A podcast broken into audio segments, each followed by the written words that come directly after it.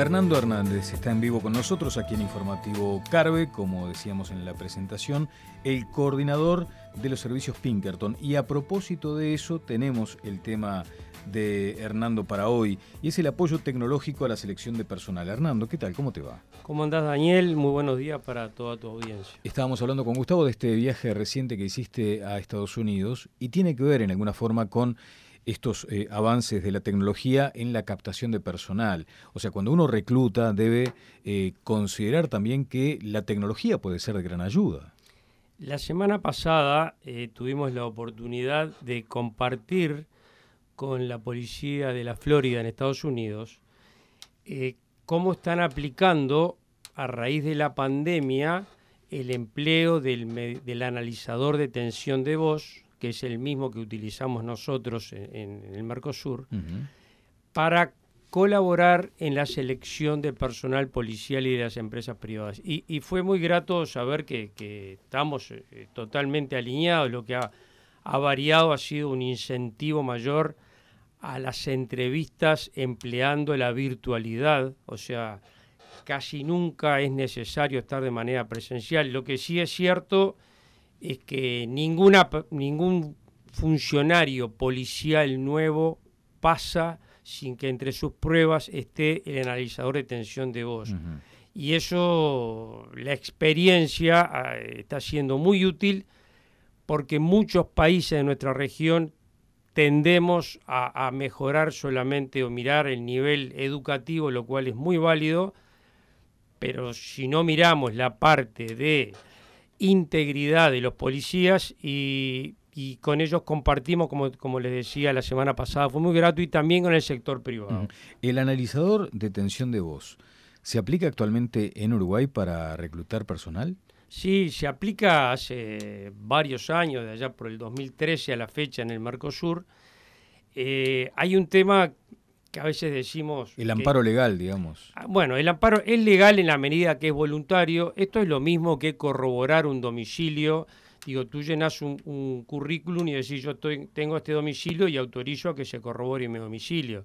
Yo lleno una información y voluntariamente eh, autorizo a que se corrobore mis dichos. Obviamente, si hay una persona que no es voluntario, no se lo hace, esto se hace de esta manera tanto en el personal policial como en las empresas privadas, pero hay una parte que, por lo menos personalmente, eh, sí quiero este, aportar, que es muchas veces las cosas buenas y las cosas malas llegan más lentamente al Uruguay, eso ya es un tema cultural, pero este tema ya hay una evidencia científica este, de peso, tiene más de 20 años en el tema eh, a nivel público, en el sector de la seguridad pública, y como del año 2013 en el sector privado. Y esto soluciona muchísimos problemas.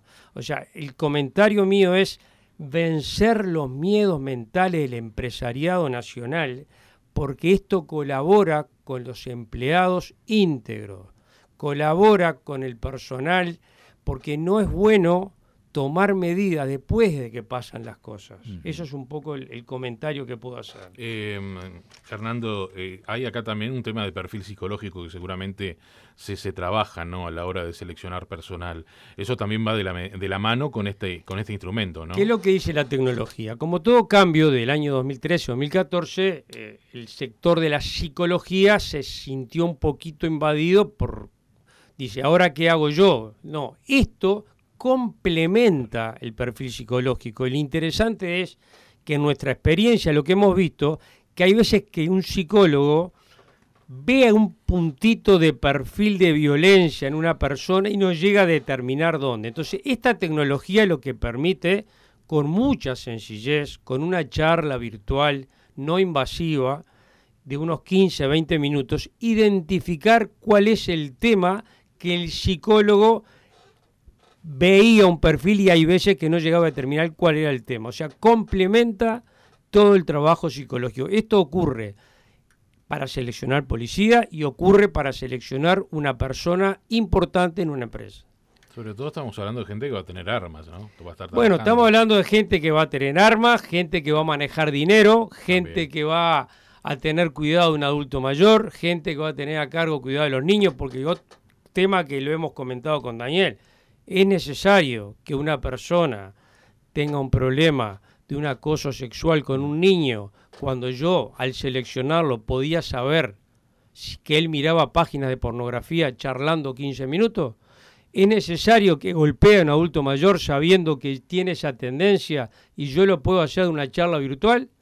O sea, esto desde el punto de vista ético es ético con toda la gente que queremos proteger de, de las empresas y además si la persona le preocupa mucho el dinero, también es muy eficiente porque a mí me permite solucionar los problemas antes de que ocurran. Bien, eh, hemos mencionado en alguna oportunidad también que muchas veces el integrarse a fuerzas de seguridad eh, es algo así como la, la, última opción, ¿no? para decirlo en términos bien claros. Hay eh, mucha gente que opta por el instituto policial diciendo, bueno, en fin, eh, es lo que me queda para subsistir. Y a veces vienen con antecedentes complicados que no suelen advertirse en ese primer escaneo, si se quiere. esto, con, con, con, esta tecnología, eso sería prácticamente imposible es, prácticamente imposible, tiene una certeza muy alta, pero además hay otro tema que también es global, es el tema de la inmigración.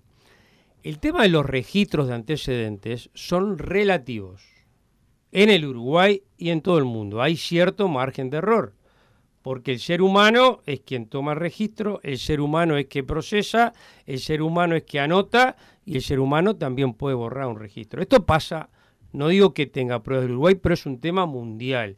Y también otro tema, que la inmigración hace que personas de todas partes del mundo, que también las tenemos en Uruguay, yo puedo tener una persona muy capacitada que sea muy poco íntegra. Entonces yo hago una inversión grande en el Uruguay, en una empresa importante, y si yo no considero estos temas y veo una mm. persona que está sobrecalificada intelectualmente y por formación, pero no es íntegra. Ahora, ¿cómo sé yo qué comportamiento tuvo esa persona en los 20 años que vivió en otro país? Es imposible, es muy difícil, digamos, porque los documentos a veces corroboran lo que está confirmado, pero yo lo que hago es saber si las personas en su fuero íntimo, y asimismo no es posible mentirnos, cometí ciertos delitos que si se supiera no me contratarían, independientemente si yo estuve procesado o no. Claro, claro. ¿Qué dice la experiencia comparada? Eh, cuando uno eh, atiende estos asuntos, se pregunta cómo funcionará en el mundo, más allá de que estaba citando lo de los Estados Unidos. Y vuelvo sobre la posibilidad de un reproche desde el punto de vista legal. Porque también a veces, eh, salvando las enormes distancias y sin que exista de pronto un punto de contacto, dicen, las vacunas para algunos sectores tiene que ser obligatoria. Porque si vos por ejemplo, trabajas... En la salud. Claro, con adultos mayores, en la salud, en fin. Y bueno, la vacuna es obligatoria. Por lo tanto, debería disponerse con la letra eh, negro sobre blanco. En este sector usted obligatoriamente se tiene que vacunar o directamente no puede pertenecer a nuestros equipos de colaboradores. Me pregunto si esto no sería posible también, y por eso apelaba a ti, Hernando, sobre experiencias de otros países para decir, mire, si usted quiere entrar a la policía, y esto es obligatorio, esto tiene que ser obligatorio, porque si no...